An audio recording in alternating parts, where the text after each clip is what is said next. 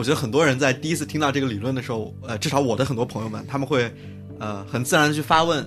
动物真的能感知痛苦吗？这个是用用庄子啊，这个子非鱼，安知鱼之乐也，对吧？我们完全可以倒过来说：子非鱼，安知鱼之痛也。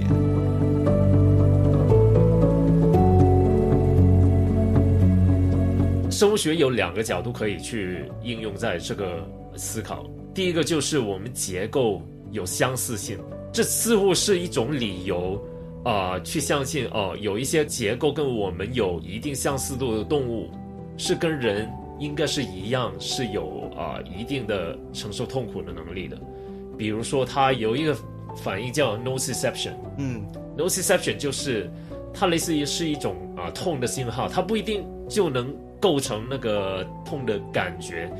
有些时候在人里面有了 nociception，我们的大脑也没有构成痛苦的那个感觉。嗯，但问题是有另外一些证据证明这些动物，比如说啊鱼或者基本所有的鸟类、哺乳类动物，它们都能基于它们的 nociception 去改变它们的行为。嗯比如一只鱼，你给了它一个伤口，你会发现它会去摩擦它，嗯就像我们去抓伤口。嗯那种反应。然后你可以发现，那个鱼如果给了它一些止痛剂，我记得其中一个实验好像给了它 morphine，它就突然减少甚至停止那个擦那个皮肤的动作。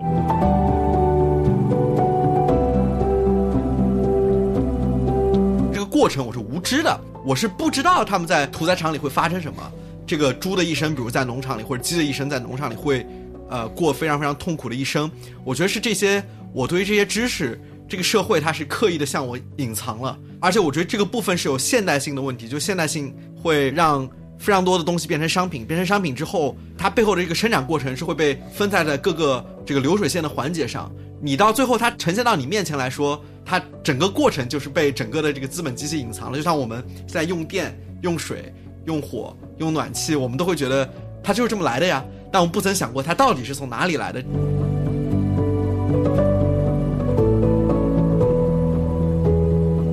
觉得最大的一个影响，其实也是看了 Peter Singer 那本《动物解放》啊，英文名叫《Animal Liberation》，他写了非常多 在农场里的动物被用于实验的动物，他们的生活是多么的痛苦。我觉得其实是你得给我提供这样的一个知识，包括后来看一些纪录片，是吧？什么《地球公民》这样的一些纪录片，你意识到哇，原来我吃的鸡腿不是凭空出现的，它不是像从菜地里摘一个鸡腿，鸡腿不是长出来的无害的长出来，它它是它是真的是从一个生命上取下来的。我觉得这个是对我特别有影响。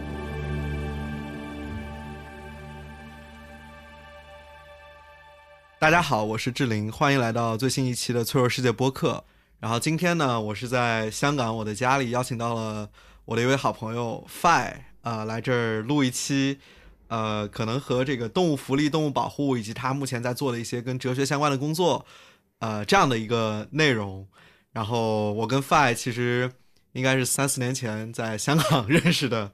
然后之后在工作还有平常的各种呃活动上也有很多交流。然后他也是我觉得特别特别靠谱，然后有非常非常有很多有意思的想法的这样的一个一个好朋友。然后今天，然后今天香港天气也特别好，呃，也是很久以来我第一次邀请呃朋友在线下一起录啊。我觉得这个在疫情的年代里还是挺不容易的，所以所以特别高兴 Fi 能来我家。对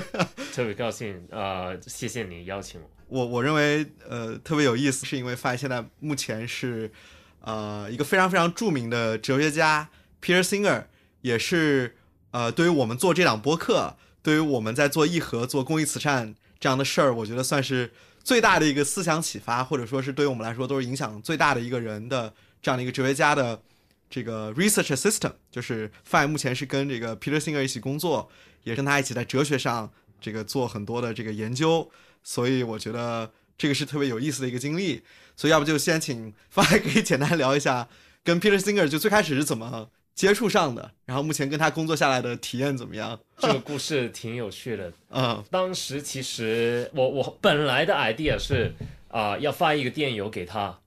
去找他。那我后来啊、就改变了主意，我用了另外一种比较好的策略。那先讲一下我这个电邮想跟他讲的内容是什么呢？嗯呃，当时我发现很多人在研究人工智能的伦理嗯或者管制。我也认同这个，这是很重要的工作，因为很明显的，人工智能对人啊、对社会有很多不同的影响，有正面的影响，有负面的影响，有短期的影响，有长期的影响。但我发现有一个问题，就是其实我我感觉有些人工智能是跟啊、非人类的动物，或者简单点说，动物是有啊、关系，有影响到他们的。等一下，我可以讲一下啊、究竟是什么什么样的影响。嗯为什么没有伦理学家在讲这个人工智能的伦理？嗯我觉得这是一个问题。然后我就想到，啊，其中一个启发我成为动物保护的一个提倡者，还还有素食者的一个启发的源头，就 Peter Singer，他是这个世界很多的动保人或者素食者的一个启发者，跟我一样。那我为什么不去找他，就看看他有没有兴趣去做这个研究，或者支持这个研究呢？嗯本来我的主意是想让他去推荐一下有没有人可以做这方面的研究，我把这个主意就简简单点说，就推荐给他，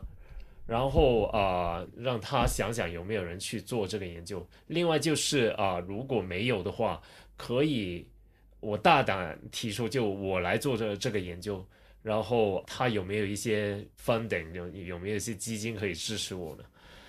呃，我想了这个主意之之后，我就不直接发这个电邮，我是找了，因为我知道认识 Peter Singer 的中国的呃动物伦理的研究者郭鹏老师，嗯。呃，我知道他认识 Peter Singer，我也知道 Peter Singer，他因为他很多电邮，嗯他会很明显的会先去看那些他认识的人的电啊邮。，OK，郭老师是认识他的，嗯我就请了郭老师帮我把这个电邮等于是 copy and paste 就啊、转发给他，哦，OK，他真的是回了就，然后就给了我半个小时去讲我的 idea。嗯我们在会议里面就提到有没有人可以适合去做这个，其实他也觉得没有。观察到哈，好像关注人工智能伦理的人就是人类中心主义的。嗯呃，我们就谈到有没有可能去找一些能捐款支持我来做这个研究的人呢？呃，他就觉得没有这个会捐款给动物的人会关注人工智能，也没有说关注人工智能的啊、那些捐款的人会关注动物。嗯我们那个 meeting 就是有一个结论，就是啊，能做的机会可能都挺小的，但是它会持续帮我去想有没有这方面的基金可以去支持我。嗯然后大约一一个礼拜之后，他写了一个电邮给我，他说他跟我承认说，其实当时在那个呃视频会议的时候，他感觉是这个题目没有很重要，嗯但是他说想了一会之后，感觉哎，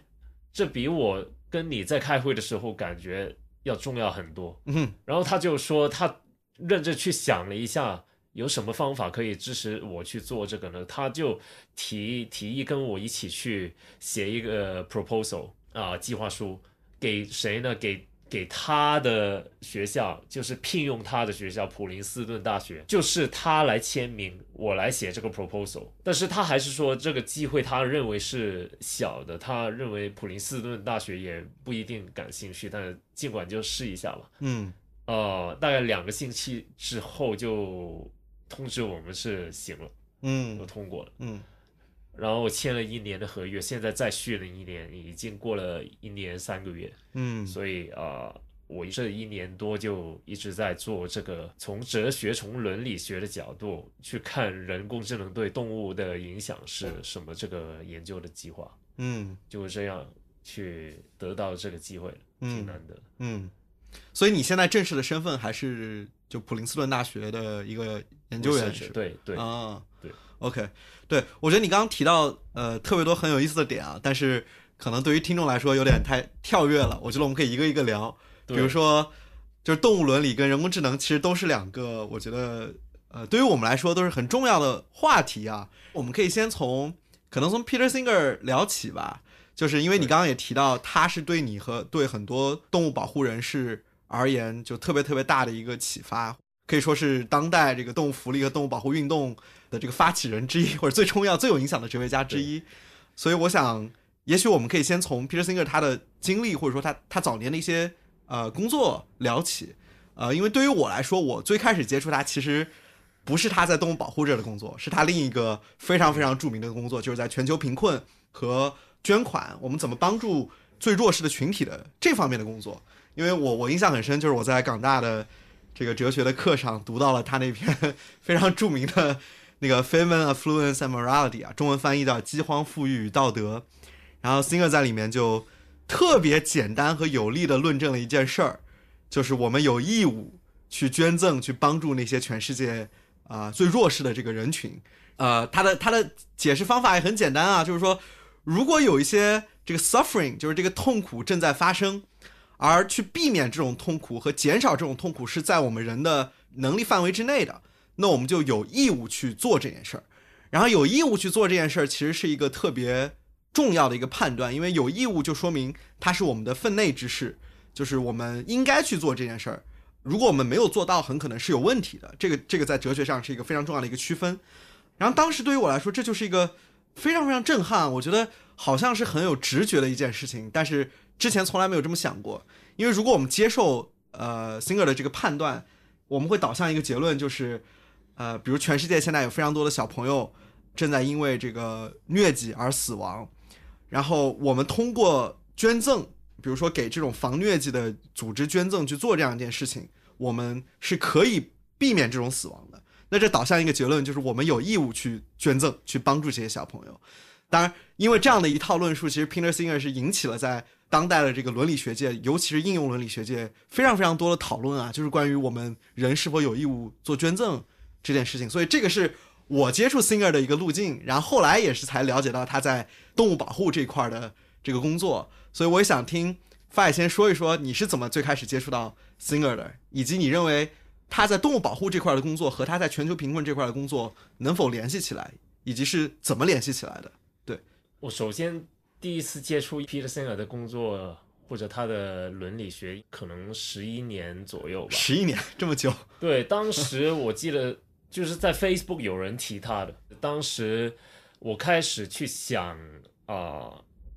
就动物的事情，但是我没有很系统的想，只是当时因为想到我的鸟儿以前养的，就当时已经去世了，就想到哎，为什么我对待它跟对待其他动物很不一样？但是好像它们，尤其是跟其他的鸟类或者哺乳类动物，真的有这么这么大的差别吗？我对待它们为什么这么不一样？嗯，只是有一些没有系统的想法，嗯，有一些疑问。后来有些不是有些有一位朋友就刚好就也提到类似的题目，然后他提到 Peter Singer 是在这个方面很重要的一个哲学家，就值得去看一下。我我就去搜了一下，就开始看了他的东西，然后啊，其他就就是 history 了，就就历史了。然后啊，你问到他两个方面，就是动物伦理跟他跟。全球贫困的伦理啊，或者我们对捐款或者对捐助帮助其他人有有没有责任？这这这个伦理有没有关系呢？啊，是很有关系的，因为他把所有的他推导的应用伦理学的一些就论述，都是基于他一个叫做因，是不是因然？嗯啊，对。Normative ethics，normative ethics 啊，中文应然啊，啊，这我们一般叫规范规范伦理学。哇，原来这样，嗯，好像香港有点翻译不一样，呃，对对，可能内地叫 规范规范伦理学。嗯，他从那个这个规范其中一个规范伦理学的啊理论叫做 utilitarianism，嗯，中文的翻译啊，其实我觉得翻译的挺差的，有很多人叫功利主义。有些人叫呃效益主义，改的好不好？不呃，先先不理他，就是他从这个呃呃，我还是把它叫效益主义吧。从这个效益主义的角度去讲述，我们应该怎样去对待其他的人类，也包括我们应该怎样去对待其他的动物。这为什么相关呢？因为这个规范伦理学的呃理论，这这特定是效益主义的。论述就是基于我们的行为会给其他的存在物，就是 being，嗯。哪怕这个 being 存在物是人或者是非人的，只要他是能感知痛苦还有快乐的，嗯。他们就是我们道德行为的一个啊、呃考虑的对象。嗯。而我们的行为是否合乎那个伦理的要求的，就看你这个行为带来的痛苦有没有大于那个快乐，或者说快乐有没有大于那个痛苦。嗯。就是从很粗糙的一个说法，就苦乐的一个就是相减之后，嗯。哪个比较多，嗯。会决定你的行为对是不是合乎伦理的。嗯，所以其实就是他觉得受贫困和经济和社会不平等伤害的这些人类，他们是有很大的痛苦的。然后其实，呃，我们可能平常不会想到，但是当代社会中非常多的动物，尤其是我们平常会呃把它们做成食物的这样的这个农场动物啊，然后这种我们我们一般中文我们家禽是吧？家畜，它们可能也是持续生活在啊、这种痛苦之中的，所以我们都需要去考虑这些痛苦，就无关乎这个痛苦究竟是由谁来承担的，只要它是可以被啊、一些这种 beings 这个存在物生命对承担的，对吧？嗯，对，没错。这呃个嗯共同点就是因为动物还有人类，嗯其实人类也是其中一种动物嘛。是所以刚 才就说了非人动物这个词语，嗯就非人动物跟人类都是能够承受痛苦、能、嗯能够快乐的。嗯那我们的行为如果能影响他们的快乐和痛苦，那当然这个考量是有共同点的。嗯嗯嗯嗯，那这里其实就有一个呃特别，我觉得很多人在第一次听到这个理论的时候，呃，至少我的很多朋友们，他们会呃很自然的去发问：动物真的能感知痛苦吗？这个是用用庄子啊，这个子非鱼，安知鱼之乐也，对吧？我们完全可以倒过来说，子非鱼，安知鱼之痛也，啊，就是这个，我觉得有非常多的科学争论啊，但我觉得有些事实是很清楚的，就是非常多的脊椎动物，或者说绝大多就所有几乎所有的脊椎动物都可以和人一样去产生痛苦，当然部分无脊椎动物，呃，可能现在是有争议的，对吧？我我相信你在这一块应该有更多的了解，我觉得可以系统的介绍一下。哦、因为这个议题呢本身涉及到生物学嗯啊、还有哲学两方面。嗯哼那我可能比较熟悉就哲学方面，当然嗯我会论述一些跟生物学有关的，但是就不要把我当做一个专家，大家可以去检验一下。嗯首先讲就是跟生物学比较有关的那些观点之前，我回应一下子非鱼这个。嗯子非鱼，安知鱼之乐或者鱼之之痛？这个反过来可以问子非鱼，安知鱼之不乐？嗯或者安知鱼之不能乐？嗯换成痛苦的话，就是你当然可以问子非鱼，安知鱼之苦？也你也反过来可以问子非鱼，安之鱼之不能苦？嗯这里很重要，为什么呢？因为我觉得他有可能是可以承受痛苦，这个是很重要的一点。嗯他只要是有可能，他可能会构成一个问题，就是我可能做了一件错事。嗯那其实可能做错一件事，在很多的伦理学的角度，不光是效益主义，其实它可能已经可以推导到你肯定是做了一件错事。嗯。啊、可以换一个场景来说，啊、如果你知道某个赌博，你去啊、扔一个钱币，这样，你知道扔到正面你会损失一百块，嗯。扔到负啊、另一面你会损失零块，嗯。但是你没有赚，嗯然后你你会你愿意去拿一百块去加入这个赌局吗？那肯定不愿意，因为你只能输钱，你不能赢钱。嗯哼那但是你会说啊、这个赌局你参加了之后，你真的是输了之后才没有做错事吗？嗯就比如说你好运气好，你你你可以拿回，你没有输钱，你可以拿回那一百块，嗯没事发生，不等于你那个决定就对的，嗯你的决定还是错的，你是好运，刚好在一个错的决定之下没有构成伤害。换成伦伦理的啊、那个道德行为，其实也是一样的。嗯我我我不知道那个鱼有有痛苦的可能性。其实对我来讲啊、我是我是觉得百分之九十以上是会的。但是哪怕你的机会你是定到百分之十或者百分之一，你去无理由的伤害那个鱼，你你是没有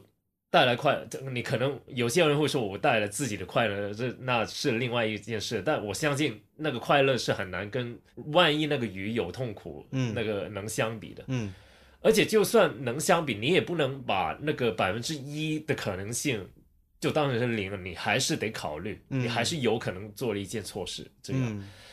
这是啊、呃对“子非鱼这”这句话的一个回应了。然后啊、呃刚才讲到为什么我说我觉得鱼是百分之九十是最起码的，我来对我自己的角度来讲是啊、是会痛。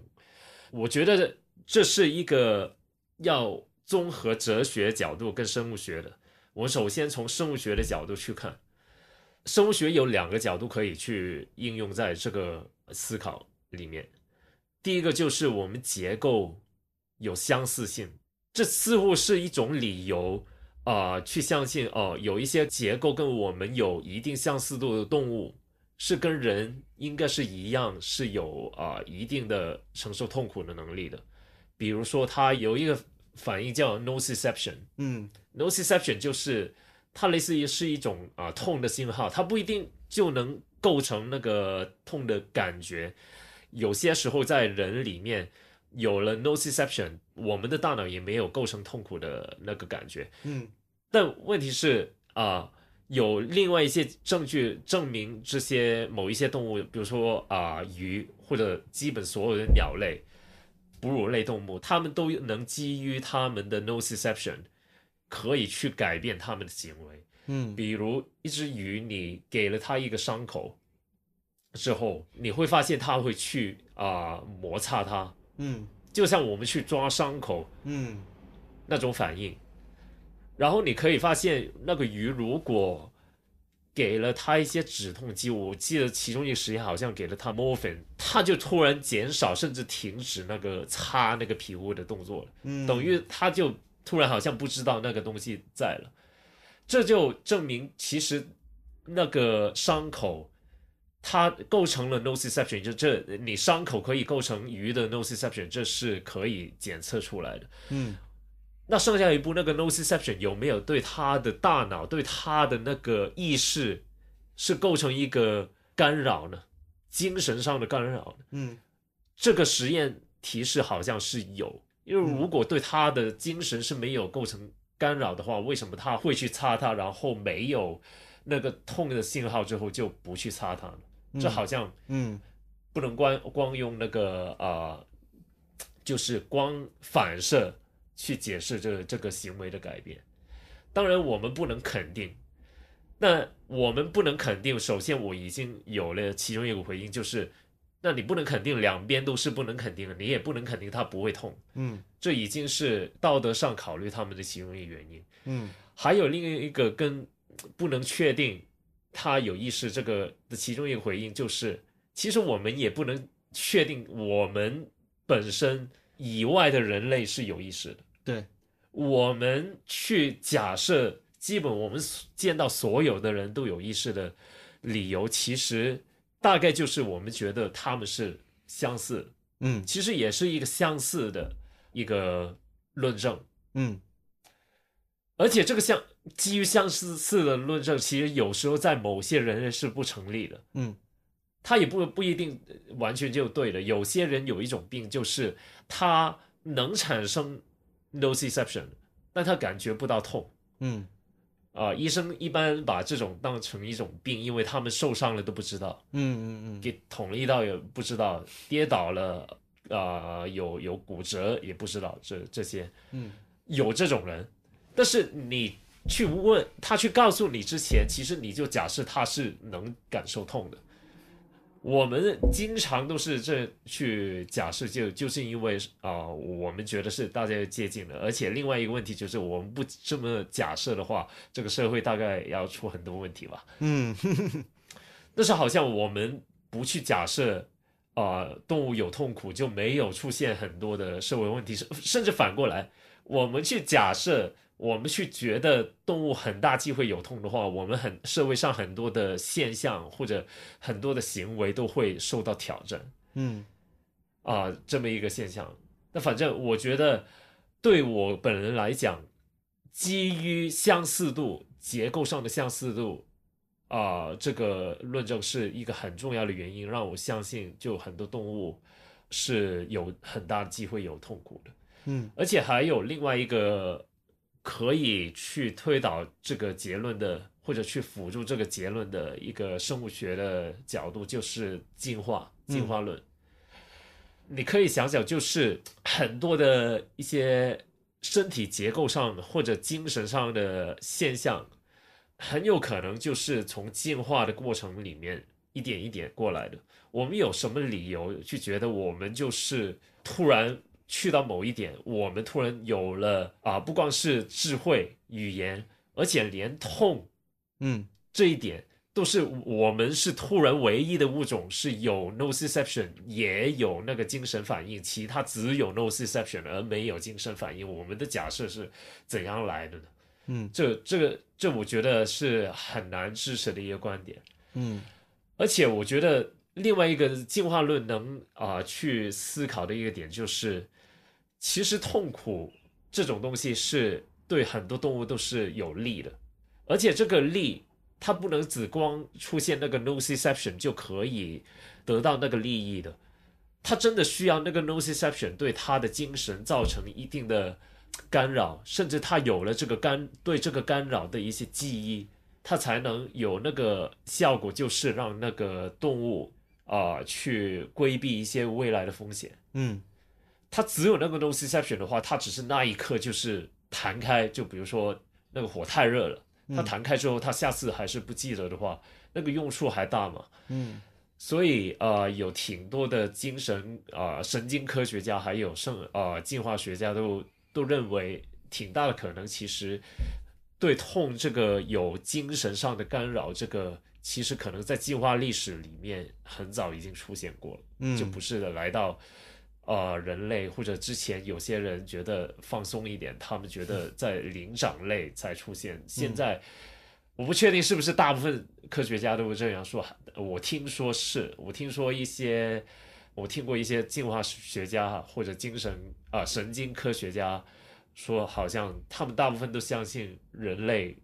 或者灵长类不是唯一能被那个 nociception 产生干扰、精神干扰的物种。嗯，我觉得其实你刚刚说这几点都很重要啊。其实就是说，痛觉或者能感受痛苦的这个能力，无论是在科学共同体还是在我们的日常社会之中，呃，应该早就被公认是延展到了动物身上的。而且我觉得这一点其实对于现在咱们日常的生活来说，我觉得它某种上也是被接受的。就是你看我们这个社会对于宠物的这个关爱，对吧？咱们都知道猫猫狗狗，我们关心它也是因为我们知道。呃，我们看很多视频，看他们在很多情况下，比如他们被打，他们会尖叫，是吧？然后他们，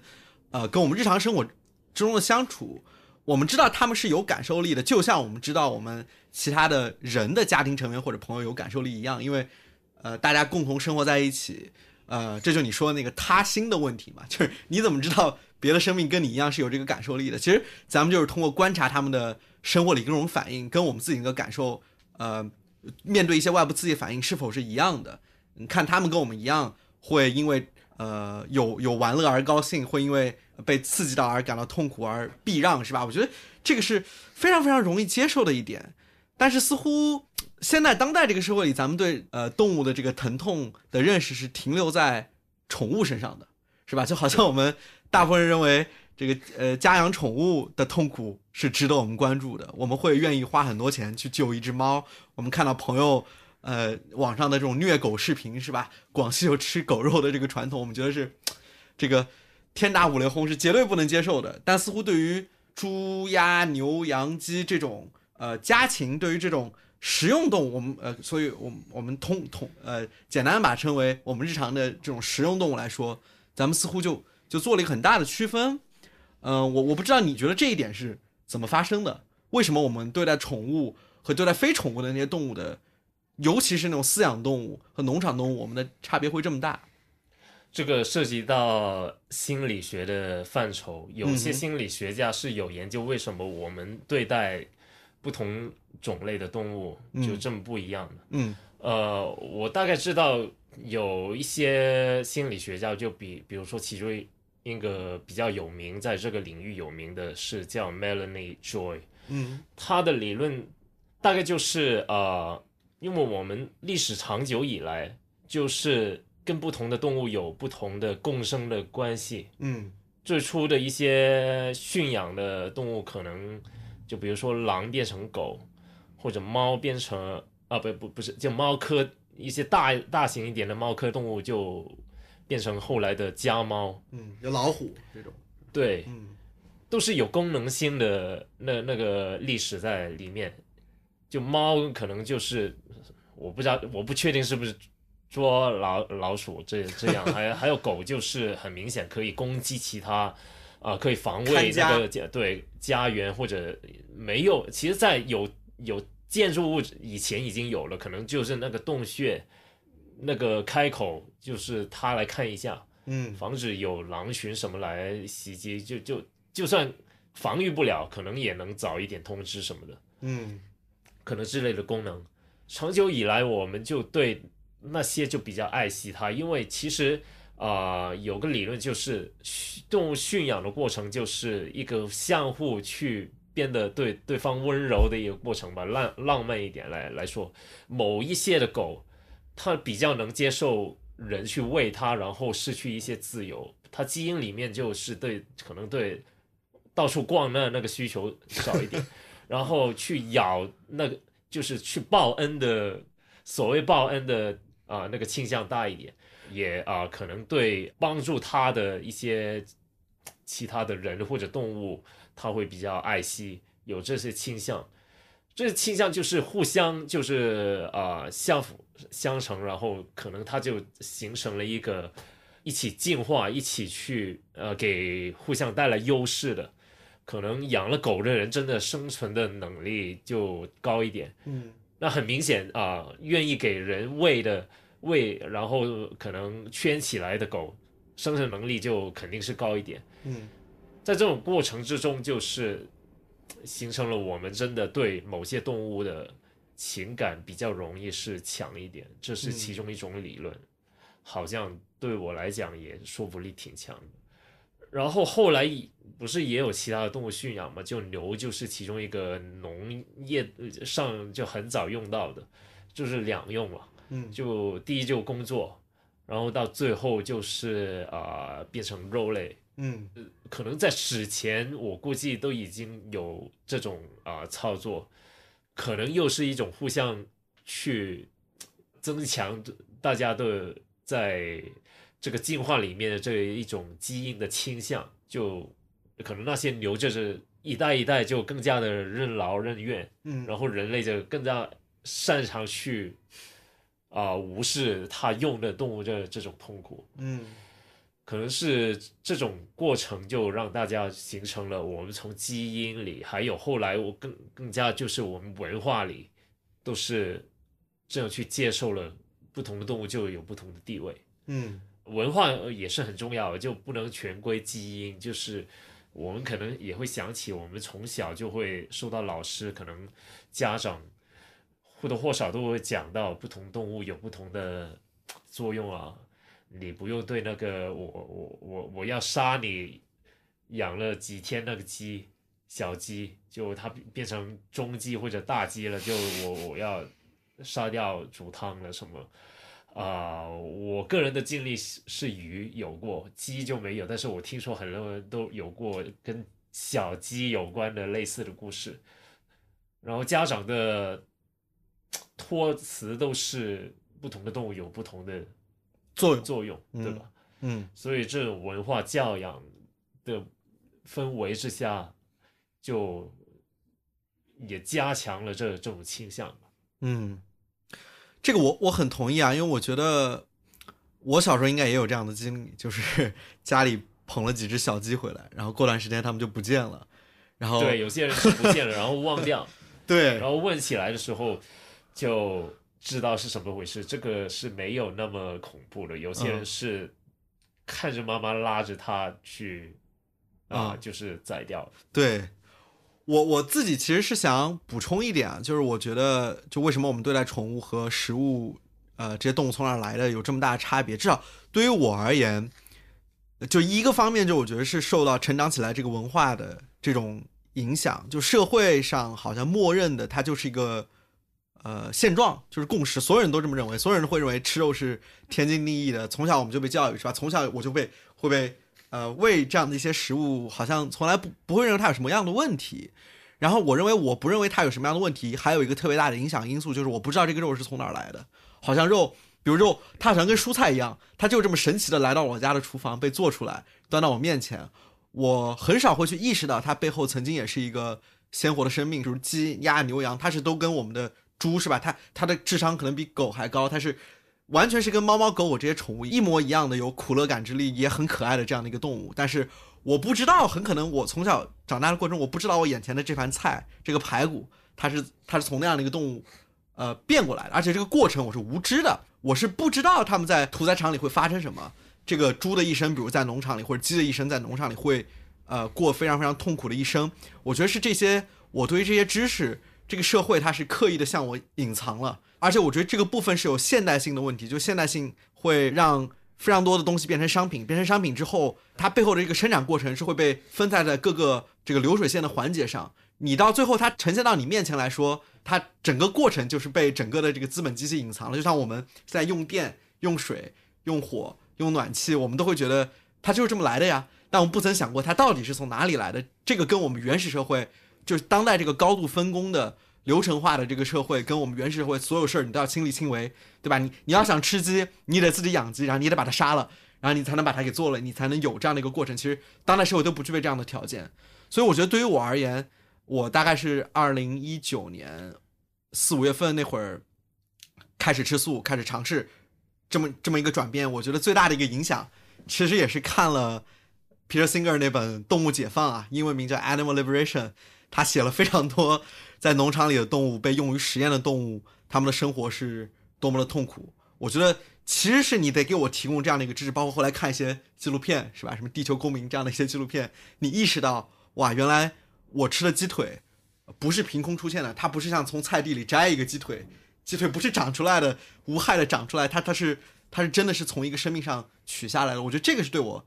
特别有影响。我觉得很可能绝大多数人到现在为止还是觉得就没有意识到这个肉类生产背后是一个怎样的一个产业链，是吧？我们看到。呃，牛奶喝牛奶，好像奶牛就是快乐的生活在像广告里一样，快乐的生活在农场里一样，而不知道绝大多数奶牛场，呃，那个奶牛会承担各种各样什么样的痛苦。对我，我我不知道你你你自己的经历有没有类似的感受？我的经历应该有点不一样，啊呃，因为我爸是有一个小农场的，啊，你爸有对、对，好像是潮汕那那一带吧，哦对我也去过两两三次吧，哦哦，小时候吗？对对，所以我甚至我见过啊、宰鸡宰鸭还还有宰猪，他不不让我看，当时那那个农场有有有猪的，啊、对，因为叫声比较大嘛，哦哦，而且猪毕竟哺乳类动物，就能我们能共情的可能性比较大。哦但是其实有我知道有不少农村的啊、呃长大的朋友，他们其实从小是很切身的去接触过这些的。他可能比我更切身，我去过两三次，我见过一些，我知道有那件事，但我我不知道怎样心理上怎样去处理它，嗯主要就忘记它就可以了。嗯有些农村的，因为小孩，我我我想象他们必须每天面对，就不是每天，可能每一周都要面对这这这种跟动物生离死别，可能他们有份去照顾他们，可能他们的经历会不一样。嗯但是你刚才说的，可能城市里的小孩从小接触什么是动物，什么是不同的动物，什么是啊、呃伴侣动物，就猫狗，什么是用来做交通的动物，嗯还有就是啊、呃所谓的食用的动物，或者说实验里面的啊、一般小学的时候不不会叫这个啊、但是都会叫什么叫农场动物。嗯接触的都是在学校里面教的，就就跟现实是隔离很大。嗯那就算是农村的长大的一些朋友，我发现有一个我观察到一个现象，好像是他们比较想象动物都在比较大、比较被照顾的好的环境里面长大的，然后屠宰都是比较好的，他没有想象到所谓的工业化的养殖里面，呃，每个动物得到的照顾都是。也不能说少，它不是针对性的去照顾那个动物，因为数量太大了。还有那个环境真的是很很狭小，嗯，因为地就是金钱嘛。还有你搞得太大的话，人力成本也也会增加。对它整个就工业流水线一样的一个操作。嗯所以在英语也有 factory farming 这个啊、呃词语去形容它。嗯啊，我我感觉好像农村长大的一些朋友也没有啊连接到啊，原来我们大部分的肉类都或者啊还有鸡蛋牛奶都是从这样的工业化一样的一些养殖的环境去出来的。嗯我们很容易被那些广告牌上面的一些绿草啊，上面的一些动物啊，然后或者猪一般就是笑脸啊，去可能有一些误导了，他们的生活是好的。嗯，那你当时在你爸的农场看到宰鸡那些事儿，你你也就是有有触动吗？还是说你很快就忘了？还是你是什么样的感受？当时是害怕吧，然后也会很快就走了。嗯我妈我不太清楚她具体的心理状态是怎样，她是感觉是有让我，甚至应该可能有带我去故意带我去看一看，然后知道我害怕就带走，嗯然后没有我完整看完整整个过程是这样的。嗯但是后来长大一点，呃，换了一个类似的感呃经验，就是去菜市场，因为啊、呃香港的菜市场是也有动物的嘛，嗯它可能内内地也是对吧？嗯嗯啊、然后鸡跟鱼是两种，可能所有的水生动物吧，这这些菜市场都会杀两种动物，就是鸡跟水水生的动物。嗯那水生的动物还它没有声音，所以我我后我就一直都没有非常大的触动。但是鸡去看杀鸡这个是后来我妈让我去买菜，完成任务那一种吧，什么什么东西都要买回来。那鸡这个都每次都是比较痛苦的经验。啊、有一次我去注视究竟是发生了什么，就是割了一刀在脖子，然后放血，然后再一个就是所谓的脱毛剂去滚，但我不确定那个动物是不是已经死掉了嗯啊？不是，它放血一会之后，那个次序是怎样？对，放血，然后摆在一个桶，好像挣扎一会，然后没有动静，我不确定没动静是不是就死了，就没动静的时候就放进烫那那个啊热水里面烫，然后就是脱毛剂，对，这好像是那个程序。当时就已经感觉，哎，我很不喜欢这个画面，但是可能小时候那那些早一点的画面已经帮我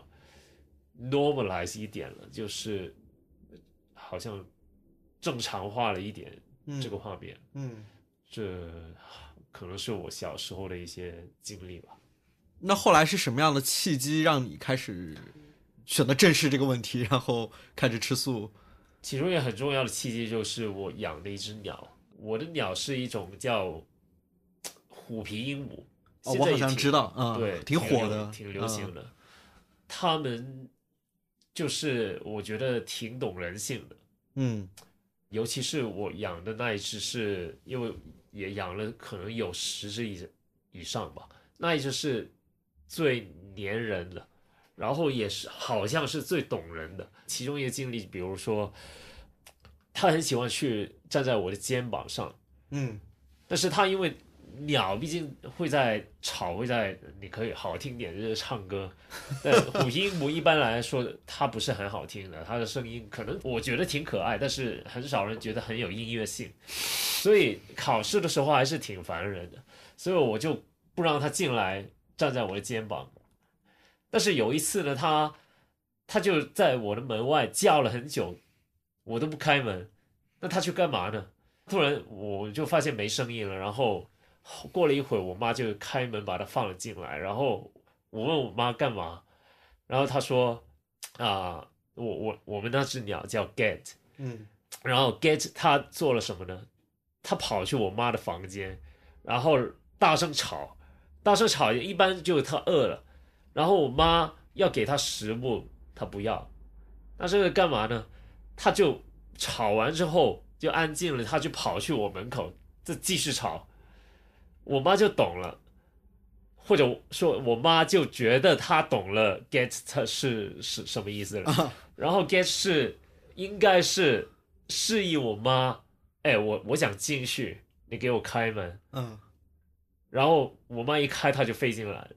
后来我学习多了一些啊、呃神经科学的，觉得有些类似一些动物学家对这样的观察，他们的对他们是不是真的是这样这样去想、这样去做是有质疑的。但反正我们当时就信了，哎呀，这个鸟真的是有灵性什么的。当时也没有想太多反面的，反正就觉得啊，它真的懂我们，懂人性什么。然后因为这这些经历就很疼他，就甚至觉得他就是很多养猫狗的可能有类似的经历，就是家人嘛。后来他过世很很久，就是我当时可能已经过了三十了吧，在我十六岁的时候他走的，然后三十岁左右的时候我去了北京一家国企工作，嗯然后就很多时候都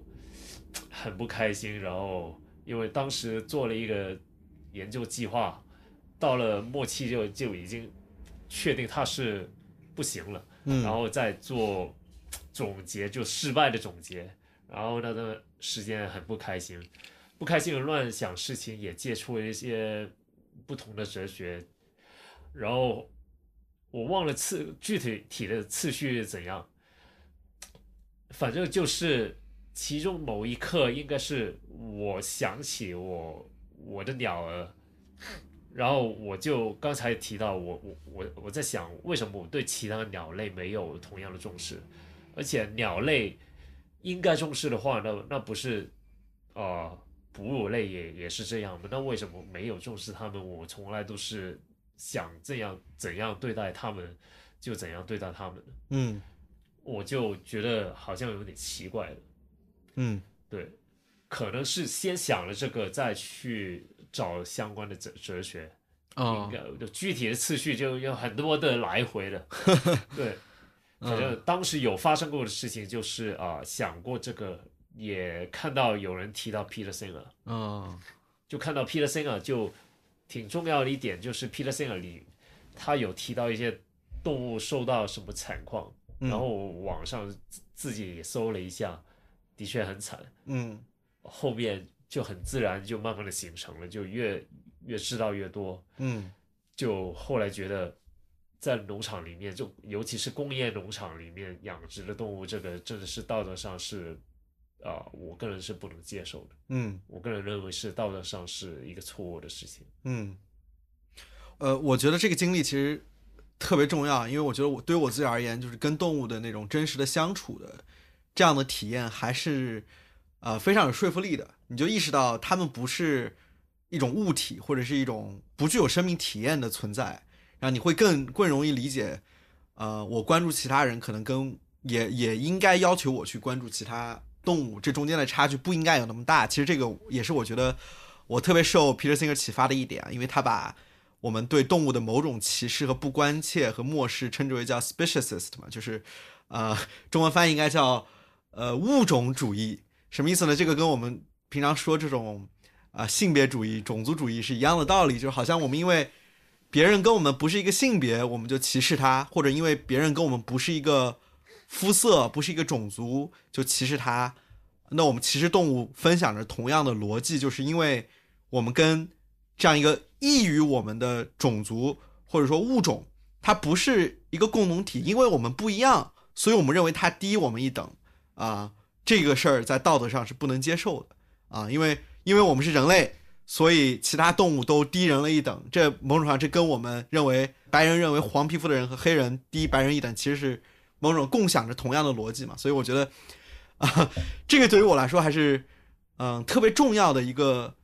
呃一个启发吧，就意识到嗯很可能我们处于某种优势地位，并不一定导向着我们对其他物种的漠视，反而很可能意味着我们应该承担更多的责任。就像好像我们认为弱者、弱势群体，比如贫困的人群，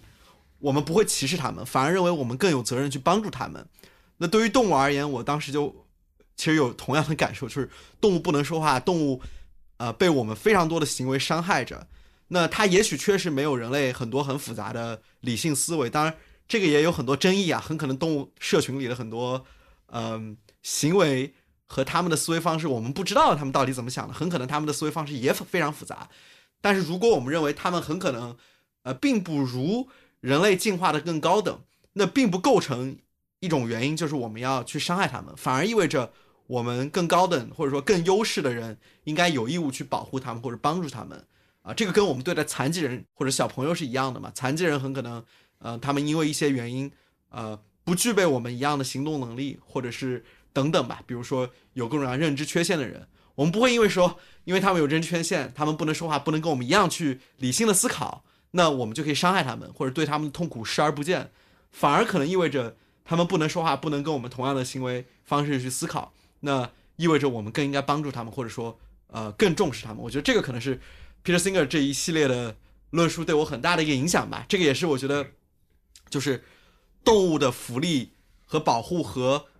公益是完全是共享着同样的逻辑的，因为我们要帮助弱势群体。那这个弱势群体为什么就一定只能是人类共同体中那些被伤害者的生命呢？完全可以是人类共同体之外，因为动物的数量或者说农场动物的数量远远比人类呃贫困人群的数量要大非常非常多倍。那我觉得对于任何一个想呃帮助改善这个世界和让这个世界变得更好的人，去解决这种不公正、不正义的问题来说，其实动物问题是很难很难被忽视掉的。对我觉得这个是我的一个对体验吧。嗯，我不知道范有没有什么想分享的。啊，我我想回到你刚才提到啊，跟动物的一些经验可能很重要。我觉得有很多人的切入点的确是跟他们相处过的一些动物有关，但是这好像不是 Peter Singer 本人的一些经历。嗯我忘了他有没有啊、就是家里养过宠物什么的。但是我记得他说过，他其实他不不是特别喜欢动物，他甚至挺讨厌跟某些动物就是处在一个空间的。哦但是对他的情感上的那种所谓的讨厌，或者嗯有时候对他们的害怕，就比如说他说过，他跟牛的一次的相处都都有过害怕的感感觉，但不这不构成他啊、就是啊、伦理角度上觉得这个动物有有多啊、道德上有多重要，嗯。这是无关的。嗯。因为对他来讲，真正有关的就是他们能不能承受痛苦，嗯。还有快乐，还有我的行为对他们有没有带上啊带来痛苦嗯。跟快乐，嗯。这才才是重要，而不是我个人的感受上啊喜不喜欢他们。嗯嗯，所以他经常说他不是一个爱动物的人，嗯哼，对，他是保支持保护动物的人，他不是嗯爱护动物。嗯这这这这种 对啊，对他好像经常也这样去说。嗯，其实这是一个挺重要的区分啊，就像你说的，就是，嗯、我们喜欢它，或者说觉得它可爱，呃，或者说或者我们害怕它，其实这些在哲学在伦理上，其实很很多时候都不构成它是否重要的，呃，这样的一种因素嘛。就就其实我们个人的这种情感和偏好，很多时候如果我们真的去评这个理，那某种程度上还是一个完全从我们自己的角度去去出发，对吧？因为宠物可爱，所以我们更重视它；因为猪比如离我们很远，或者鸡不如猫狗可爱，所以我们不重视。其实这个，呃，当然说可以说是情感的一种表达，是我们个人的一种体验。但其实如果我们真的说从道德上来说，其实是站不住脚的。嗯，对。当然，其实我也很好奇，因为其实我觉得。嗯，我们我们我们在这儿聊，好像觉得是天经地义啊。但其实对于很多听众，如果第一次接触这样的观点，其实是我是认为在动物伦理上是有非常多呃待回答的问题啊、尤其是对于呃如果第一次接触这样的人呃角度的人来说，比如说我我我听过非常多不同的很在中文互联网上非常著名的一些论述啊，比如我经常会去看一些呃讲吃素的，比如说一些吃素宣传的博主，很快就会被被骂得很惨，因为因为好像吃肉是呃，或者说我们在这里去聊动物伦理的话题，很多程度上也是因为我们在经济上或者说在学识上、在教育上有这样的机会，让我们有机会去了解这些事儿。但对于很多比如贫困的人，或者说没有这样的知识去接触这样的人来说，吃肉就是一个天经地义的事，他们没有这样的机会去反思。那带入到一个大的批评里，就是好像吃肉是啊、发达国家或者说更某种更现代和更先进的文明，他们啊、的一种既得的优势，所以他们才在那在那个位置上可以去反思去做这样事儿。然后，那对于发展中国家或者很多贫困人群来说，他们吃肉，他们根本不会想那么多，没有机会去想这么多。嗯，我不知道你会怎么样，呃，回应这样的一种观点。呃，首先这这跟我们怎样去其他人沟通是很有关系的一点。呃，很多人觉得他判断了一件事是道德上错误，他就应该用一个愤怒、指责的一种态度去对待其他人。我我是反对这个的。嗯因为尤其是对我们比较倾向教育主义的呃伦理学家来讲，其实我们是觉得你所有的行为，包括你应不应该去指责，还是对人家友善这件事的选择上面，也是应该用你能为这个世界带来多大的痛苦或者好处、嗯快乐。嗯很多时候你去指责一个人，你不但没有增加他以后吃素或者减少吃肉的机会，嗯你甚至是增加了他可能有有一句句话，我经常网上看到就就是吃肉压压惊，啊或者我我我我这个星期多吃点肉，而且就算他只能维持这个星期，我相信那种反对素食的心态可能是持续的。嗯所以我觉得这种抬杠或者指责他人的态度，你非但没有帮助到动物，你可能减少它的以后素，呃你也为那个人带来了痛苦，对吧？对，你甚至提你自己愤怒，你你也为自己带来这这整件事看起来，我觉得很多时候是没有好处。嗯所以，就算在你判断自己的伦理态度是比较正确的，就算你有这个自信，很多时候我觉得我们都应该小心。就哪怕是你真的是挺确定是这这件事，人家真的做错了，你是不是应该去指责他人，是非常另外的一件事。嗯一般来说，我觉得这是一个很很不好的策略。然后你提到，就是很多人没有这种啊、机遇去，甚至没有听过这种伦理理论，或者有听过个他没有这种条件去真的好好思考，或者真的去应用它。我觉得这是一个很重要的需要思考的点。嗯这在哲学上面有一个词语去形容它，叫道德运气 （moral luck）。嗯说的就是有些人根本就没有这么好的运气去做一个道德上好或者完美的人。对，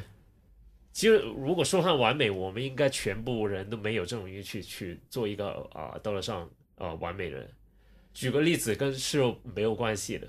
很多人都觉得所谓的见死不救其实是道德上是不好，甚至有有人觉得是不正确的。嗯其实我也倾向是觉得是这样。问题是不一定每个人都有见死需需不需要去救这种情况出现。嗯就比如说几年前，好像多过几年，一个十年以上的一个小月月的事件就被车撞到，很多人没有去见。当时当然很多网民是去批评那好像有二十几个、二十七还是多少多少个人就对对路过路过没有没有救，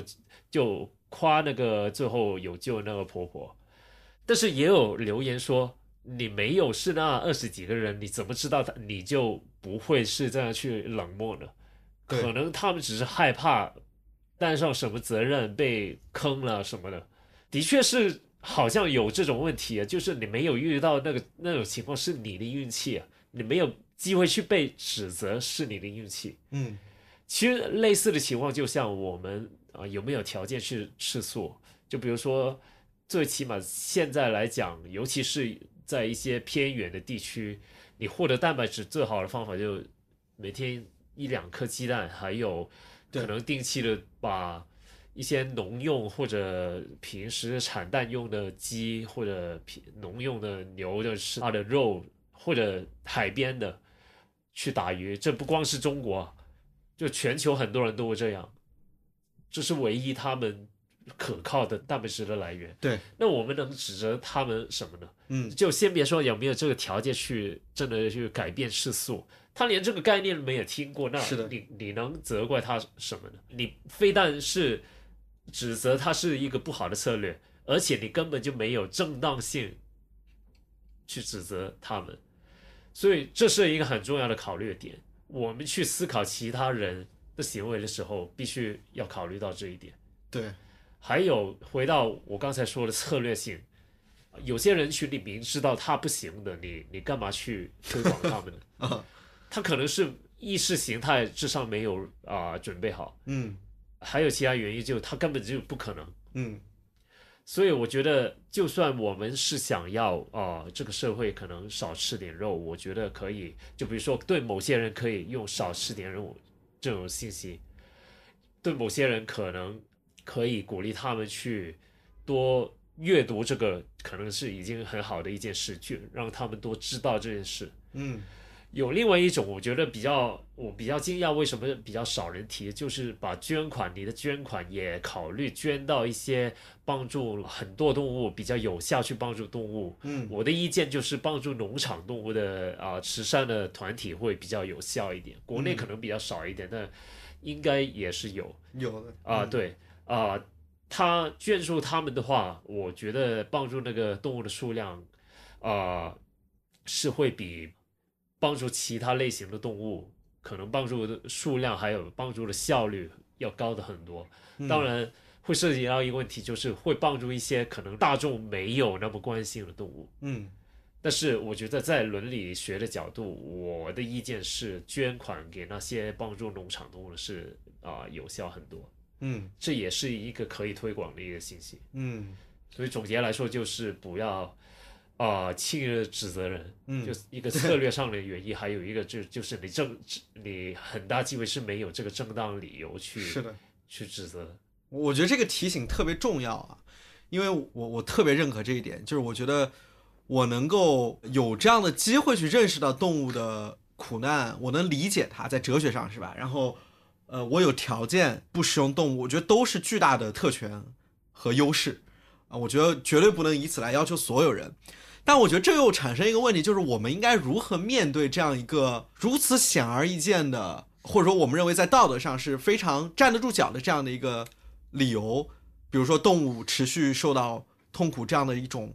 灾难，是时时刻刻在发生，并且很难在短期内得到太大的改变。就我们一旦意识到了这一点，一旦看到了这一点，确实我觉得我们没有那么大的权利去指责这个社会上太多的人，或者是这样这样一种非常恒久和弥漫性的这样的惯性，在这个社会里，对吧？我们的教育，我们我们的广告，我们身边人所有的共识，我们跟亲戚和朋友出去吃饭，你说你吃素，面对到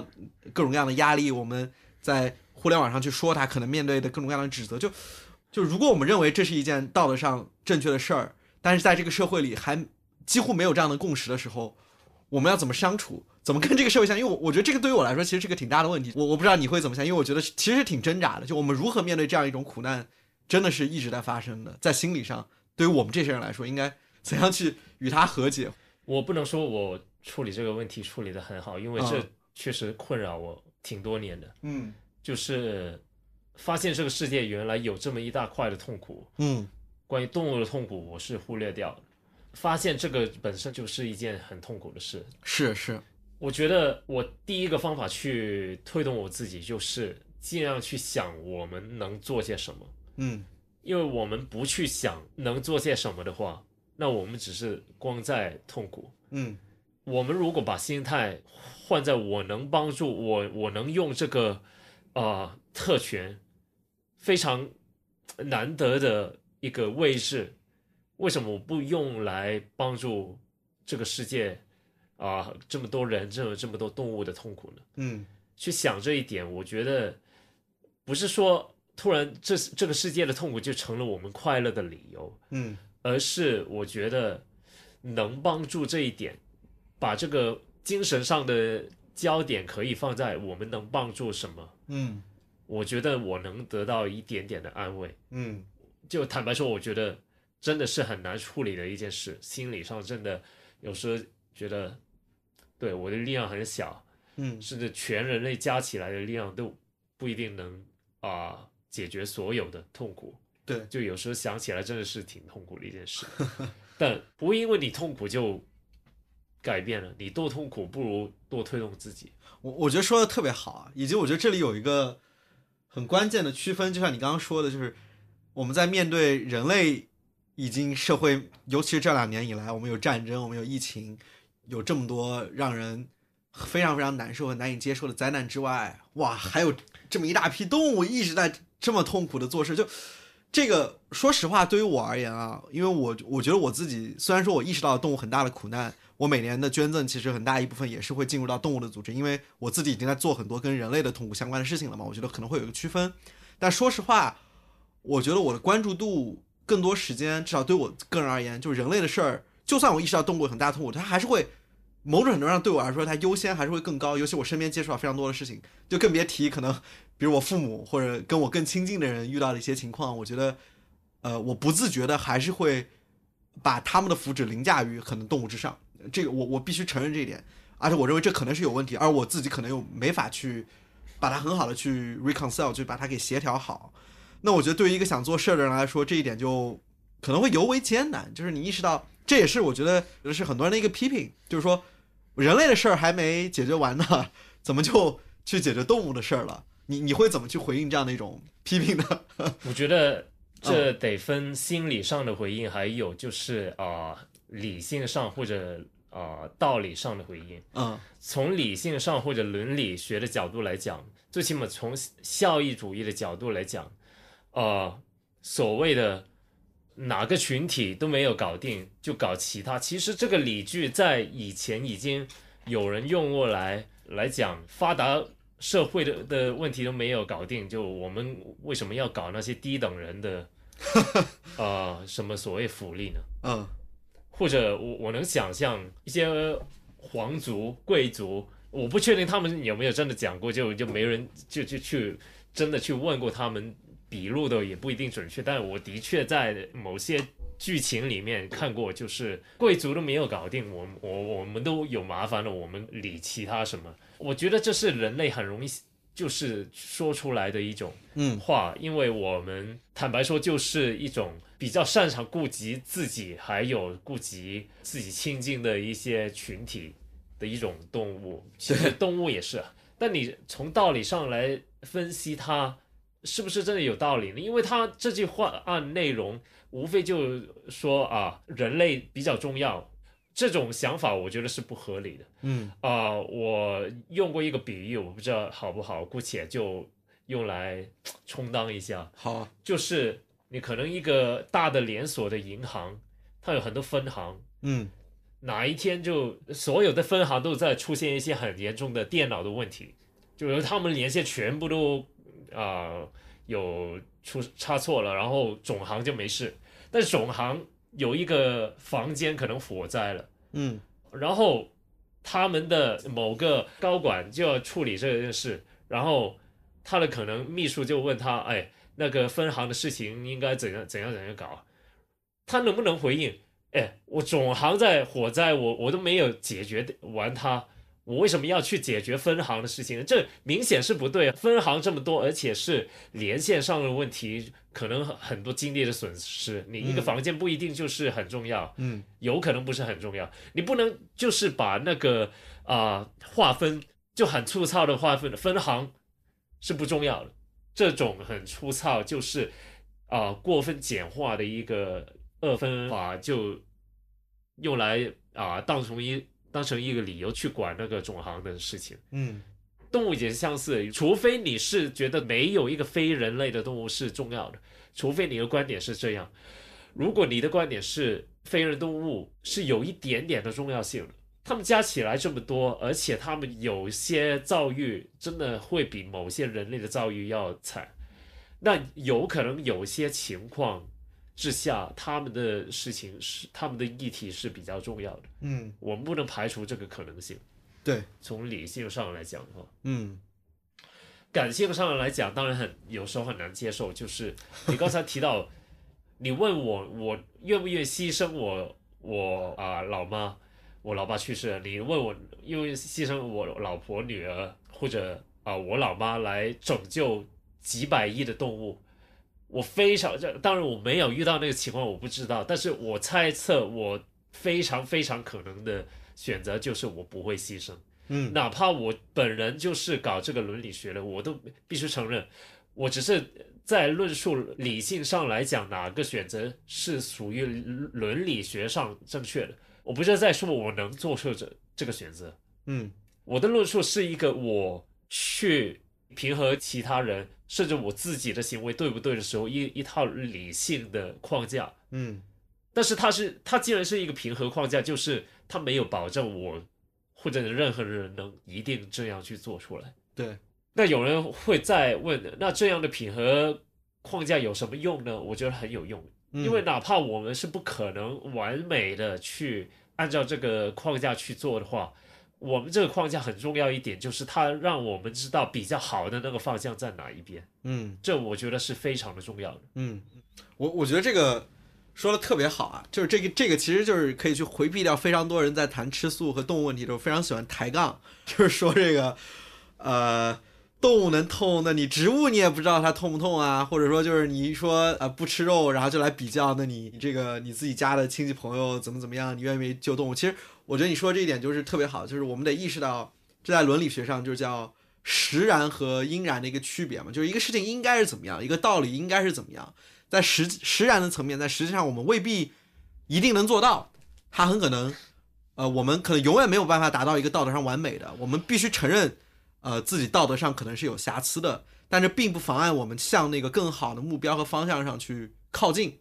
我我印象里特别深，就是 Peter Singer 在他那篇第一篇那个我我刚提到那个 Feynman Affluence and Morality 那篇论文里，其实就提了这一点。就很多人会觉得，你说啊，我们得一定要给穷人捐款，但这是违反很多人的直觉和常识的。那如果所有人都达不到，那是不是就证明他这个伦理原则可能是有问题的？他们管这个叫什么 demandingness 啊、objection 嘛，就是你对人的要求太高了，这个不可能实现的，所以你这个是错的。但我印象里 Peter Singer 的回应也是我印象里特别特别深的一句话，就是他说有些人把这种过高的要求当成一种指责来说明这个道理是错的，来反驳我；但有些人会把这个事情当成一个目标。如果我们发现自己真的没有办法达到它，我们会感到非常愧疚，我们会觉得哇，这个对我要求这么高，我永远无法达到它，所以我觉得我好愧疚，我觉得我自己呃很困难，所以我要不断的接近它。但另一部分人就把他觉得太困难了，我不可能实现，所以你这是错的。就他非常明确的指出了这两种态度之间的差别，然后并且让人们意识到，很可能要求过高不是这个道理错了，而是我们的水准太低了，我们应该往那儿去接近。我印象里他当时说的这番话，其实对我影响真的蛮深的。就我我我看到了，在面对一种指责、一种非常很好的理想的时候，不同人的一种不同的态度，我觉得这个是非常影响我之后。包括对于我的自己的职业和人生的一些选择的，所以 Peter Singer 那段话真的对我影响挺大的。我相信他应该有说过这这个他对他应该是对着一个非哲学的一个群体吧。对，我忘了是谁说，有可能是我的上司 Peter Singer 说的，但是 反正谁说也不重要。有一个其中跟啊、所谓的 demandingness 啊、rejection 或者中文可能叫要求过高的一个反驳，其实它有一个很严重的问题。你想想，哪怕就就任何的伦理框架是效益主义或者其他也好，你要把这个伦理框架完全变成没有要求过高的问题的话，就是任何人类都不可能违反这个伦理框框架的话，那它有什么用呢？因为谁都不会违反，就是就是要求不会过高的对一一个完美的标准嘛。嗯，那你其实那个要求过高，这个反对的什么？是具要求高于我们能做的太多了，是这个意思吗？还是根本就只是高于我们能力范围以内一点点？就是要求过高吗？我觉得应该没有什么人会愿意接受这这这个要求，只要高于我能力一点点就是不合理。这个这个定义应该是没人。那要求应该高到哪一点呢？可能可以争议，但是我们觉得，其实这个世界很多关于捐款或者我对我们的行为可能要求过高。我们觉得主要原因是因为我们的世界离就是消除很多痛苦或者变得更加公正还离离很远，对，所以才会对现在我们这种状态的人，在这个世界里面的人要求高。嗯，是。那有没有可能以后出现一种社会一种啊世界，就是我们的文化、我们的道德，还有我们的甚至的科技水平，都允许我们很好的把。大部分的存在物，人类也好啊，动物也好，都可以把它们尽量防止他们绝大部分的痛苦，嗯，而且让他们的生活大部分时候是快乐的。我觉得，如果呢，我不知道有多可能啊，但是能达到的话，不就是一种对我们的道德没有那么要求高的一种嗯世界的状态吗？嗯，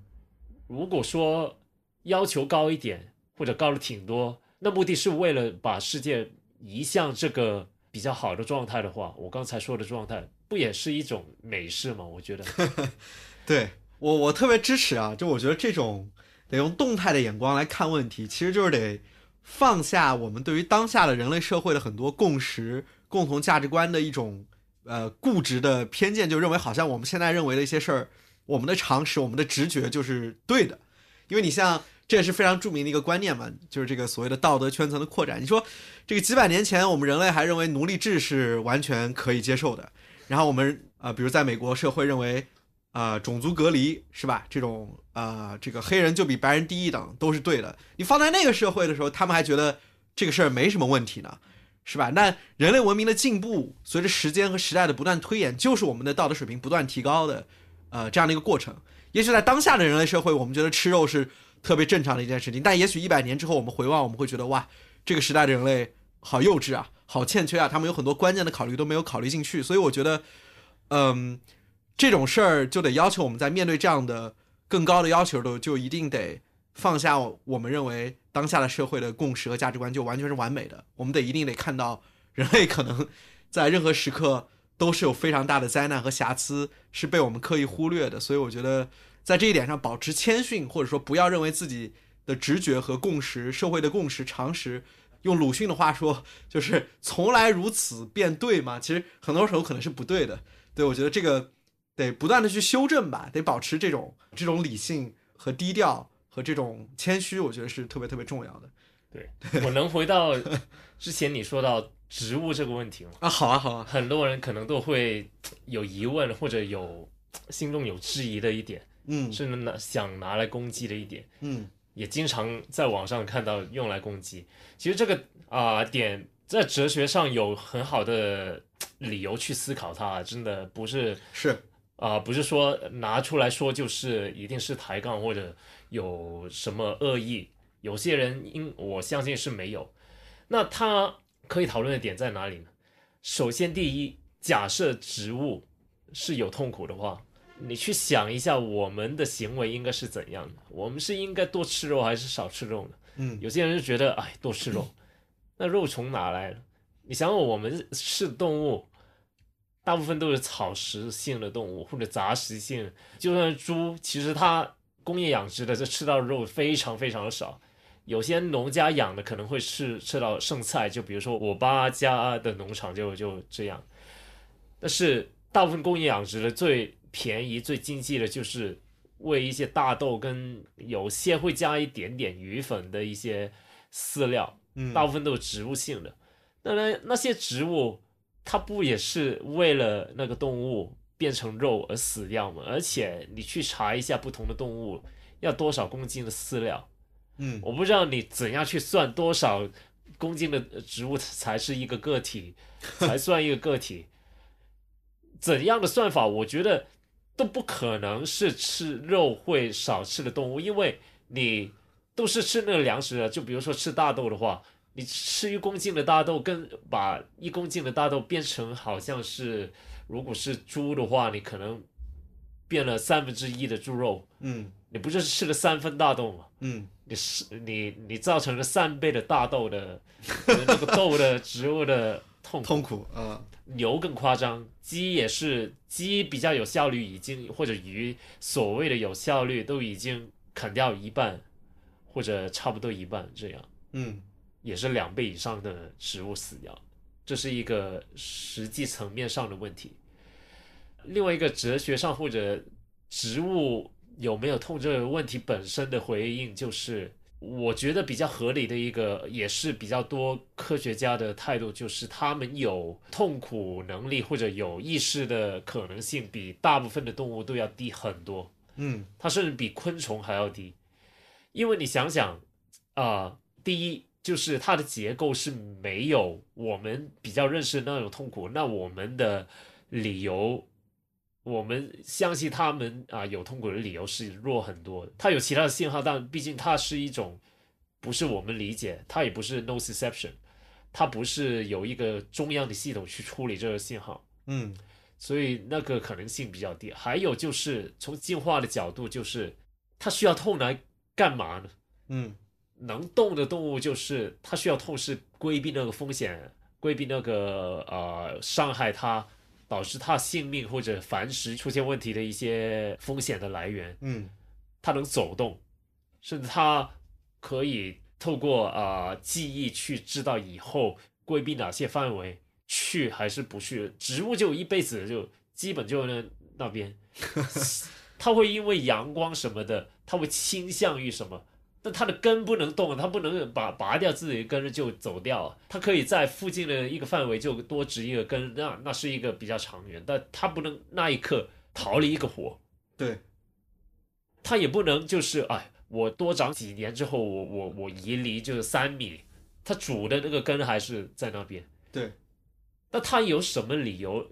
建立一个痛？而且别忘记，就痛这个系统是需要用到啊、能量的，嗯它毕竟是一种信号嘛，对，处理它这个资讯也需要能量。我建立这个干嘛呢？嗯如果没有获益的话，我建立它是什么理由呢？嗯就一般来说，就是没有想出这个理由，所所以就科学家倾向觉得植物有这个意识的机会比较低，不是、嗯我们不能说没有，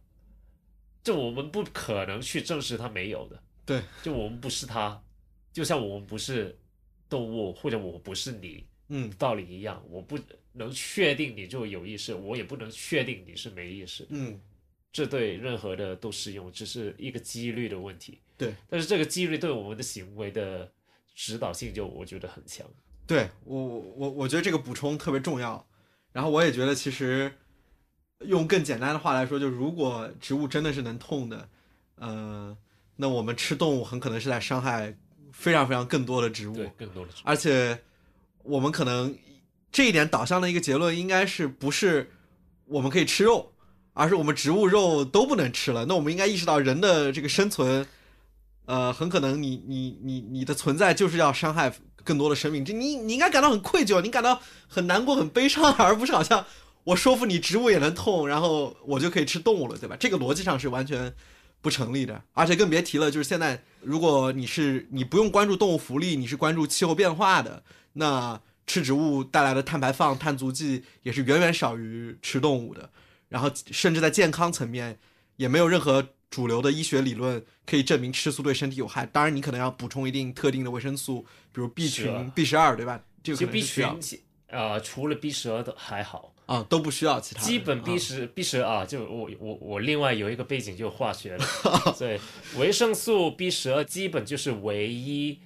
在植物里面是不可能获得的。嗯如果你吃的植物是没有太洗干净，还沾有泥土的话，那你会吸收到一点点的 B 十二。这是什么原因呢？因为其实 B 十二根本所有的啊、植物都不能产生，它是植物根部某一些细菌，或者其实没有植物在里面的泥土应该也有这种细菌，就是它会把一些东西组合起来吧，简简单点说，就组合成维生素 B 十二。嗯那动物为什么有？一般来讲都有维生素 B 十二呢？因为它就收集了那些就比如说，很多动物都会沾到泥土，吃东西的时候多多少少又沾沾到泥土。常年累积就就在啊、我们的身体也会懂得回收这种维生素，所以动物吃了这些泥土里面微量的 B 十二就慢慢累积，所以我们就说吃肉类就有了。呃，海洋动物我忘了具体是怎样，但应该也是因为不同的海床可能有一也有这种细菌，或者有泥土洗下去的。那海洋应该是有一定的维生素 B 十二，但是啊、鱼类或者啊、水生动物都有透过这种细菌，它发酵之后有了这种 B 十二，就是在环境里面有，它就吃到。所以才说动物产品有 B 十二是这这种来源。嗯那我们不吃泥土，那干嘛呢？我我们应该怎样去拿到这个 B 十二？就很简单，就是吃那些一片一片就是补充剂。其实它的化学过程其实跟那个细菌是差不多的，嗯就用它不是完全一样，但是基本是非常相似的一个化学过程，把那个十二人工的造出来。嗯造出来的它那个活性啊，也是能达到差，它不是完全一样的活性，因为你造出来那个形态，它有有念化学的都知道，可能它的三维形态它不不完不可能是完全一样的，但是它的活性不够，其实你也可以用高一点的剂量来。来做到这个补充的效果，而且嗯你在市面上买到，哪怕是你你在药房十多块钱一瓶的那些 B 十二，它已经帮你调高了那个剂量，已经是 算好那个转换好那个生物就是利用率的那个比例，嗯你按照那个量来吃，甚至你比那个建议量吃吃少一半，应该都也也是没有问题的。他一般都是建议过高，这是唯一吃素真的是基本不会有的一种营养素。其他很多人觉得蛋白质怎么办？其实别忘记，就工业养殖的动物的蛋白质，它本身就是很多就从玉米跟大豆里面来的。对，它本身是吃到植物这些蛋白质才能有是蛋白质的。嗯，对我我觉得这个补充很重要啊。其实我我其实网上看过太多现在这种对素食的批评的视频，真的是忽略了当代几乎所有的公共卫生和营养学的进展。就是其实这个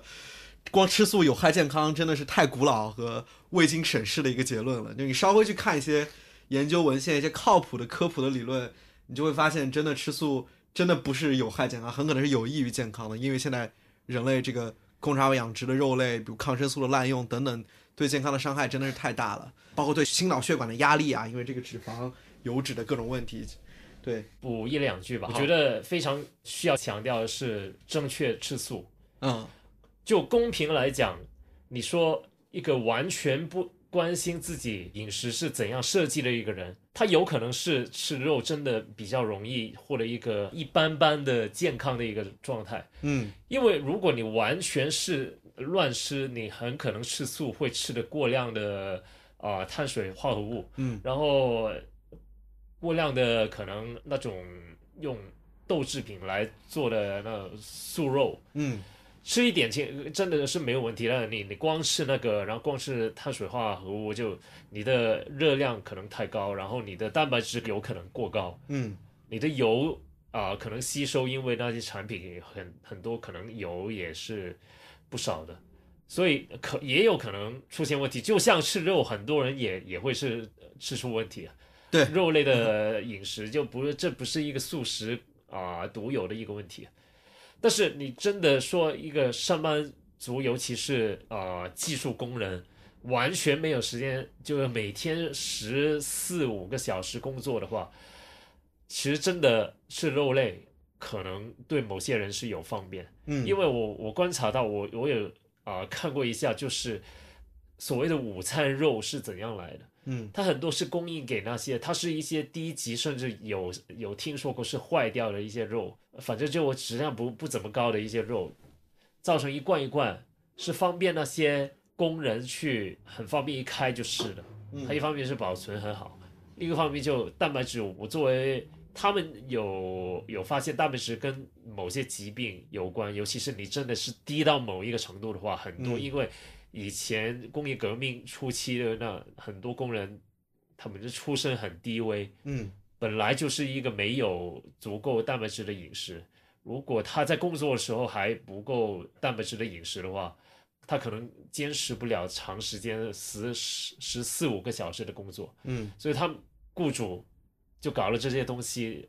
让他们来吃这个来吸收蛋白质，嗯嗯。可能是一种有效的方法。嗯所以呃，对某些人来讲，真的有可能是不愿意去想自己怎么吃的话，有可能我们是需要体谅他们。但是如果我们是有心去啊、少吃肉，甚至甚至尝试吃素的话，记得是正确吃素，这不是一件。你能随便来买一堆零食就可素的零食就可以算吃素的，这不是这么一回事。嗯，对对，我觉得这个提醒很重要。但我觉得其实对于可能我们很多听众以及稍微有一些时间和精力去思考自己的饮食结构和习惯，是吧？不是那种啊、呃完全没有办法也没有时间去做的。其实我觉得吃素都不是一个特别困难的事情，而且我认同。对，更多时候就是你自己花些时间，然后也没有，其实没有更高的经济成本。维生素 B 这 B 十二很很容易、很便宜就能买到，然后其他自己设计一下，你你都不用买买那那些贵的品牌，其实药房那个就够用了。对对对，那些都是我不能说忽悠的，但是啊对很多那种。他就贵一点的价钱卖同样的东西给你。所以我觉得这个更重要的，其实还是我们自己要，呃，克服自己内心的一些欲望，然后可能也需要一些社群的呃支持。然后其实我觉得对于我来说，更多是来自朋友、亲人之间的压力。但其实我觉得这一点，只要你坚持，我觉得都不是什么不可克服的因素，我觉得都是比较好解决的。对，嗯社交这个真的啊，也公允点说是有这个问题，但是我的想法就是，我这个痛苦的跟那些动物，而且我不是我的社交可能每周最多就发生一次，因为、呃、批评我吃素。或者质疑我吃素的不开心，可能都在降低了那个频率，顶多就一个月或者一个星期一次。是的，我如果继续吃肉的话，每天我要导致死亡的动物，可能如果我吃一只鸡的话，就直接或者一条鱼，直接那天一只鸡一条鱼就受苦。虾的话更夸张，那当然你你你能说虾的有痛苦的可能性低一点，但是你你的数量就大很多。是所以我继续吃肉的话，我造成的痛苦非常的巨大。嗯我那个个人的社交的痛苦，我觉得对我来讲，我是完全能忍的。对当然也得去协调你跟你家人的关系、朋是友的关系，是你不能搁着他在一个坏的状态不管。但是有些事事情忍过去就没问题的话，我觉得这对我来讲很小的事情。是是是是，而且我我也一直认为，就是吃肉一顿带来的那半小时和十分钟的愉悦，和你造成的对于痛苦的痛苦和伤害，我觉得完全不是一个量级的。但我我是这么认为啊。以及你刚刚说虾，我觉得就让我想到我经常会跟朋友说的，我也觉得是动物福利给我对吃素的一个重新的认识，就是那个 small animal 呃 replacement problem，就是你吃素的时候，你应该首先。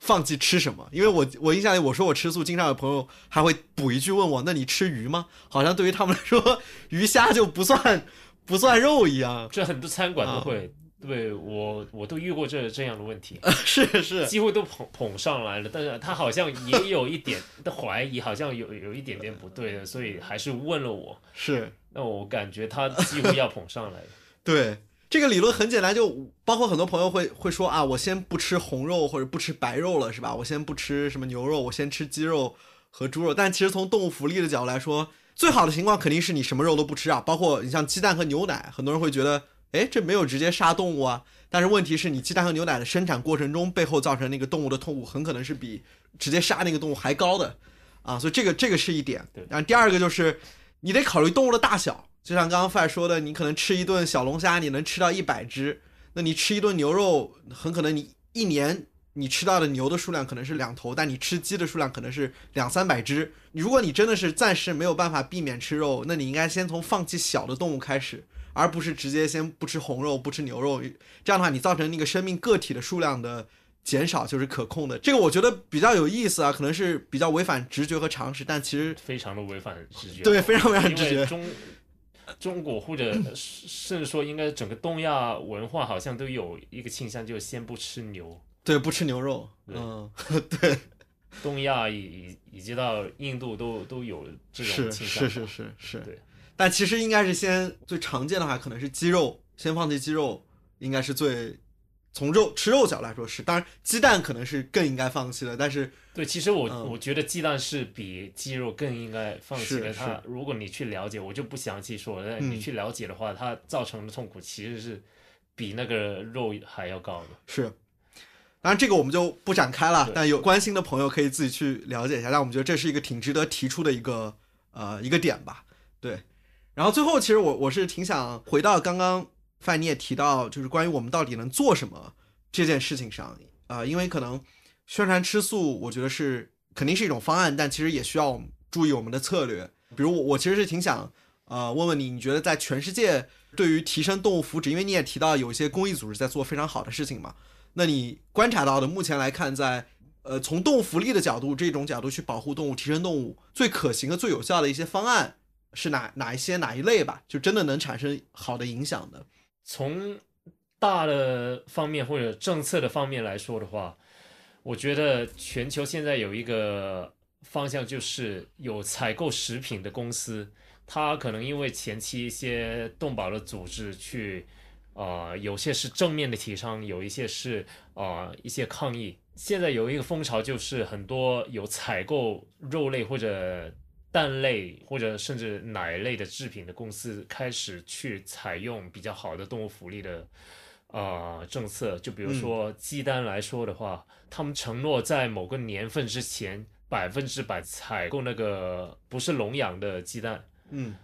就是把笼子里养的的那些鸡产出来的鸡蛋，就是排除在他们的物流啊、采采购购链采购链外面。这已经在最起码在啊、西方很多公司已经在做，甚至啊、现在在中国也也开始在制定标准，有些公司也有这个意向去做了。呃，这是其中一种方法去帮助很多动物。那我们作为个人能想帮助这些潮流这种改变的话，我觉得最好的方法就是捐款给那些提倡这这种运动的、这种嗯改变的一些农场动物的组织。嗯呃，如果有些朋友不喜欢是那那种抗议，是他可能是透过奖励的，就比如说呃，世界农场动物福利协会吧，好像是，嗯。英文是 Compassionate World Farming。嗯，CRWF 他们在中国也有呃代表，就是他们就是用一种奖励的方式去鼓励企业减少甚至停止采购一些残忍的一些产品，嗯所以有不同的帮助农场动物的机构都可以去帮助他们。个人层面其实有很多其他不同的事情做的。刚才我们的讨论很多放在饮食上面，嗯是一种怎样的带来多少的痛苦这这种话题啊、我觉得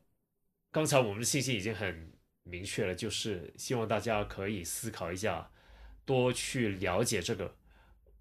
如果你认同这是带来的痛苦是大于给你的一些呃快乐的话，就希望你们可以考虑去减少甚至尝试吃素的一个一个经验。嗯，就有一些应该是有一些慈善团体应该是给出一些帮助，就是开始素食的一些帮助的指南，嗯应该都可以找到有中文版的。然后呃，另外一个刚才没有提到的动物议题就是，其实这个世界不光是农场动物是大的群体的动物，还有就是有一些动物是在野外的，甚至其实它们是比农场动物是多很多的。嗯而在那边，我们有动物保护人士去保护它们的人数就不算很多，而且很多都集中在就是帮助他们去维持那个数量，作为一个群体维持数量，而不是为啊、帮助他们作为个体去提升他们的福利或者减少痛苦。我觉得这也是一个盲区吧，啊、可能是保育界还有动保界都是一个盲区，就是。我们没有顾及到那些野生动物个体的作为一个个体的痛苦，而他们很多时候是真的承受很多痛苦。就比如说，因为他们是维持一个生态系统里面有限资源的一个啊、争夺，还有一个轮轮转，饥饿是一个经常发生的一个事情。那当然说这个问题，首先不好像不一定是我们的问题。但另外一个更重要的就是啊、我们好像没有什么好的方法去杜绝这这个问题。嗯但是有其他野生动物的痛苦的问题，其实我觉得是人类可以去帮助的。嗯甚至是有可能是就是我们造成的。啊、其中一个很多人提，但是很多人也觉得挺反感的，就是啊、家猫外出的时候，它造成的野生动物，其实很多啊、保护鸟类的人很想就是。有一些法律就就是限制甚至禁止家猫就是外放，因为每次尤其是没有一般家猫都没有拖绳子，就不像狗，猫非常不喜欢，所以很少人这样做。有这样做也很容易被人觉得是虐待动物。嗯一般他们就是让猫选择自己的时间出去。有统计，就是一一只猫如果我二十四个小时都在野外的话，它一天可以大概啊、杀了一百只鸟类加小型哺乳类，一百以上好像有。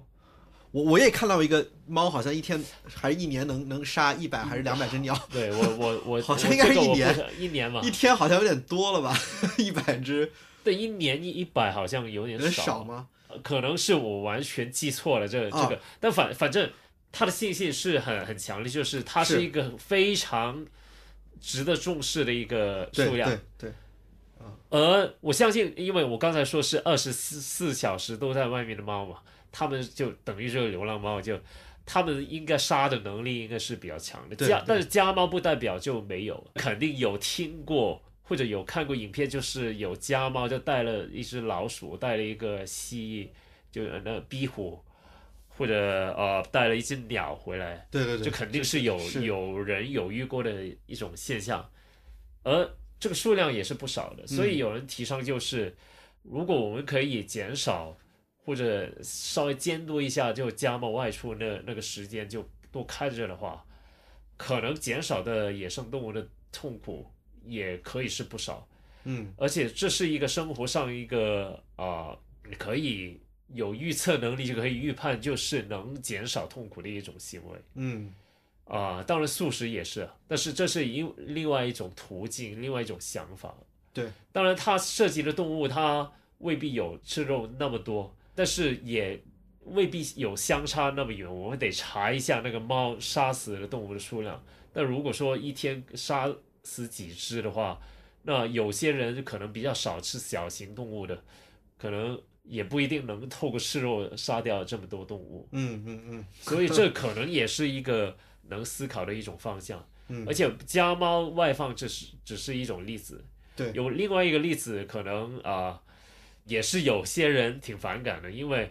啊、这涉及到烟花啊、放烟火，因为它的声音很大，嗯。那很多有听觉的，包括大部分鸟类都有听觉，还有一些大部分的哺乳类，甚至人类的小孩或者家里养的猫狗，有些人都有经历，就放烟火的时候，尤其是就放的比较大型的时候，很多都会很害怕，嗯。甚至你有可能是鸟类或者有些哺乳类会会在大型烟火之后，你你看到它们好像是吓到死或者应激对吧？那会有很强的不能完全确定都是吓到死了，有嗯科学家怀疑应该是，也有可能是吓到之后就可能出现一些问题，就没有吃到东西，也有可能，反正就有死亡的出现。嗯也有猫狗有记录，就是因为它们这太害怕冲撞撞死了都有这种记录。如果是你能买到的话，我呼吁一下，就是尽量在买或者做之前想想啊，我们这个后果是不是我喜欢见到的？嗯因为哪怕是小型的，那个效果也是还在。嗯一些大型的，可能你不是决定有没有这种东西的人，可能你也可以决定你要不要支持这种活动。对甚至我知道有些人是开始是去反对，就包括一些保育的人士也是反对这种，因为杀死杀死或者啊、妨碍很多野生动物的，嗯这是也是一种可以去考虑的议题。嗯哪怕小到有时候我个人会做一些可能影响的动物数量看起来很少，但是对我来讲，我能让我的心可以过得更加的平静的一些行为，就比如说我现在关掉冰箱，我会看看有没有虫子飞进去，因为毕竟我也不想它们飞进去没有出来就冷死。嗯我不知道他感觉怎样，但我我怕他是很痛苦。嗯这些就是我不是到我帮到了动物或者没有少杀的动物就少了多少，因为我毕竟也会踩死，这肯定避免不了。我起码感觉，我既然觉得这是值得重视的，哪怕我还是一个某程度上还是一个伤害者，我最起码我有做到一一部分的责任，就是去减少，我去思考这个问题，然后我去减少这个伤害的话，我觉得是一一种好的修炼吧。嗯，我我觉得真的挺好的，因为呃，你像野生动物，呃，我印象里是，如果我们把它的数量算进来，那肯定是比农场动物还呃对多多得多，而且地球上可能百分之九十九的对活着的生命都是在野外的。其实大部分都是鱼，对对对。然后其中嗯一个野生动物的痛苦来源就是捞那个鱼，嗯所以这有有重叠的地方。是就某些动物的痛，野生动物的痛苦是跟人类有关系的。这是嗯，当然没有关系，那些我们是不是不去帮他呢？就我觉得不是我构成的痛苦就不去帮这，这肯定是一个不对的概念。对，呃，就之前提到的很很远方的穷人，严格来说是不是跟你有关系的？他的穷，有些人说系统性来讲可能有一点关系，嗯但肯、嗯我我挺肯定是没有完全的关系。嗯那没有完全关系，你就往没有责任去帮忙，我就我就不认同，是是不是这么一回事。是是，这重点是他有痛苦，我那个责任我觉得就有在。对，而且呃，Singer 的说法就是他有痛苦，然后我们某种上是有能力去帮助减少这种痛苦对，没能力嗯，没能力呢，但肯定就没有这个责任。但严格来说，谁没能力呢？是是是，是谁都有能力去改变一点。是的，是的，我我觉得这点特别好，因为我觉得，呃，对于我自己来说，也是因为看到这种，我觉得在动物这一块儿，我觉得特别有启发的一点，就是在这一块儿你会发现痛苦的事儿是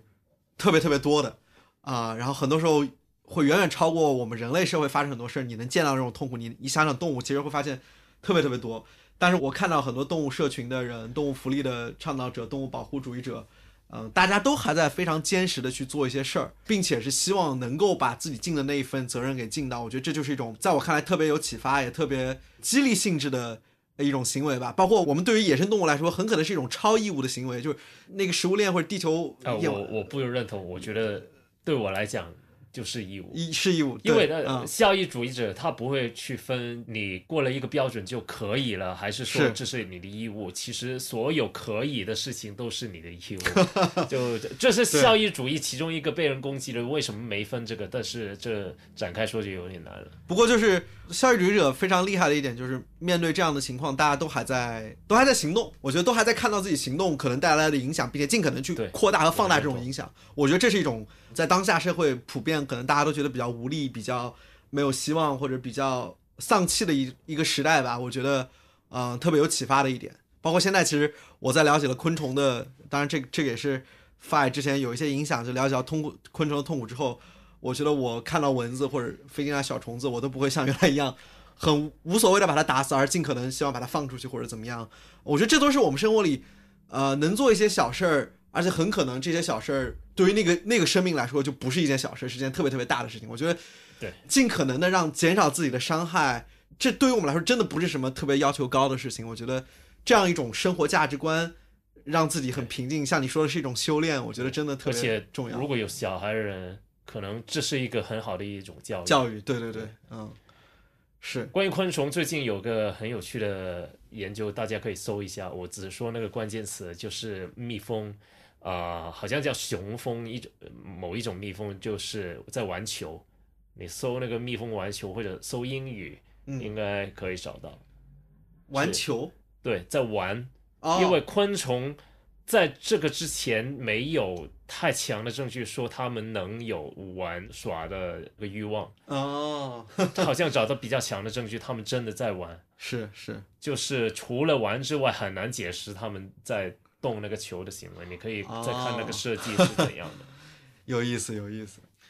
我我觉得最后我们可以回到最开始，呃，我觉得可以请 Fi 简单说一说，就你现在的工作，因为我们其实今天说了非常多跟动物相关的嘛。因为 Fi，呃，如果没记错，Fi 之前其实也在一些国际组织、公益机构是非常关注动物福利，做了非常多的一些研究和倡导推广的工作。然后现在 Fi 的主要的这个精力其实是放在跟哲学相关，然后以及是像我们最开始提到是跟人工智能和动物福利的某种交叉和结合。呃，其实我也想听一听你是怎么转到这个方向上来的，以及这里有哪些让你觉得其实是特别特别紧迫的事儿，呃，会让你愿意去在这里工作的。当时有这个转变，就是因为我感觉没人去做这个，所以我一开始是想找其他比我更有能力的人去做，但没没有找出来。那唯一的方法就是自己去做，有幸运就可以找到我的上司赏识，我就就是也感谢大学给了我这个机会，就是给我工资去做这个研究，所以就进入这个范畴。研究内容就是不同的，主要分分两个，就是人工智能在应用在动物上面的时候对动物的影响。还有就是人工智能在无意之间对动物的影响。嗯，所谓人工智能，就是因为它被应用在动物上面的范围，而影响到动物，就包括就人工智能会应用在农场养殖里面。嗯，这种很明显的一个例子，就比如说一个，它不一定是机器人，它可以一个摄像头，它透过那个啊人工智能的机器视觉。它可以去探测那个动物啊一些特征，就比如说它那个鸡张口的幅度有多大，配合其他的一些不同的因素，就成了数据之后，就分析这鸡生病的几率有多高这一类的。还有一些它真的有一个机械的身体，就真的在农场里面走，也是人工智能在支撑那个机器。那肯定就会影响到一些动物的福利什么，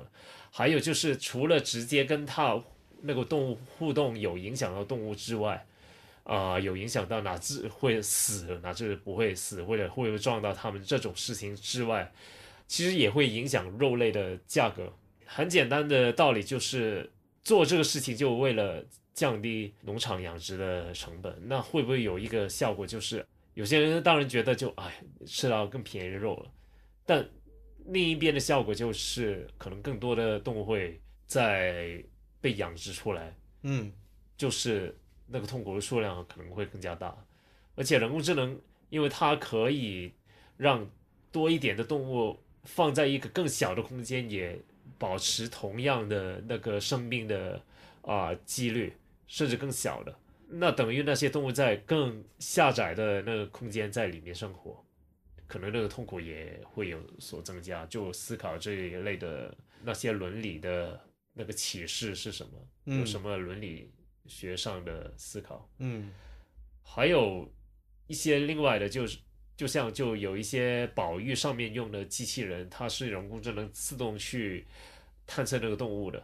然后它可能去直接杀死它了，这也有伦理问题啊。现在有有这种具体的有案例吗？有有。用在大型动物的上面的，应该还在研究。然后杀死昆虫的已经有了，就是杀死昆虫其实很容易，就首先认出它是昆虫，就目标的昆虫，然后追踪它的飞行的行踪，然后就飞过去。因为飞行器它不是有个螺旋桨？对，螺旋那个那它它在打那个东西，它打到昆虫就等于碎掉了。啊，所以有一些公司是在做这个。但也有一些是针对啊哺乳类动物的，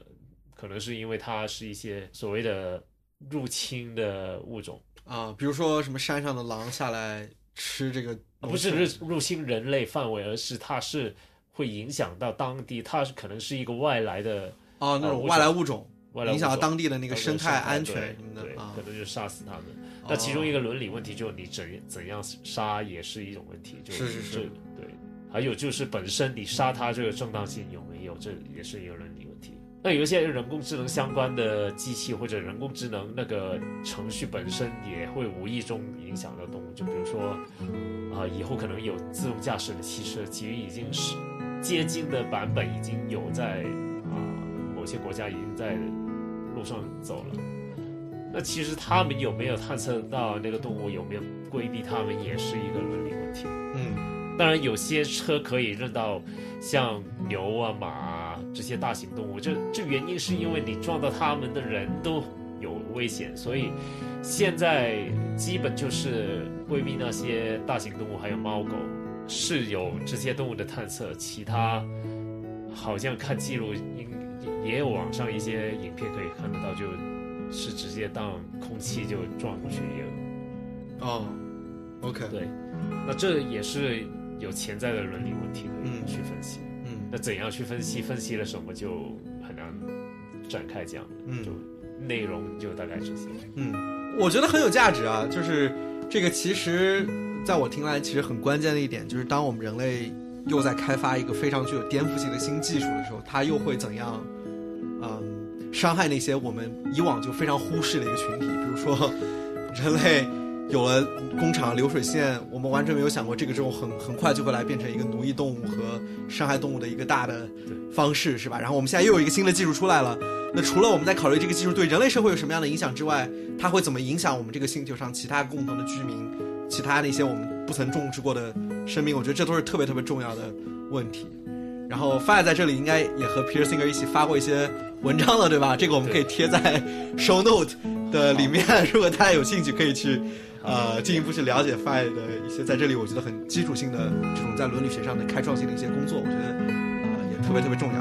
然后我觉得咱们今天的时间也差不多，我聊得很开心啊，我觉得是对有特别多我觉得有价值的点，然后我自己也其实学到了很多新的东西。听 Fi 在这里讲一些他过往的一些经历和他的一些回应的一些论断，我觉得都都特别特别棒。也希望听众朋友们听了之后能有一些启发，然后如果有兴趣的话，也也欢迎呃进一步联系我们或者关注一和的公众号，在那里我们有时候也会写一些跟动物相关的呃内容，然后我们之后可能也会考虑推荐一些，比如大家有没有在动物这个领域的这样好的一些捐赠机会，我觉得这个也是我们进一步希望去探索的一些方向吧。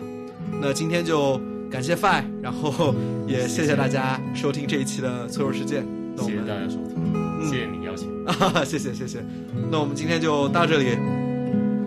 thank you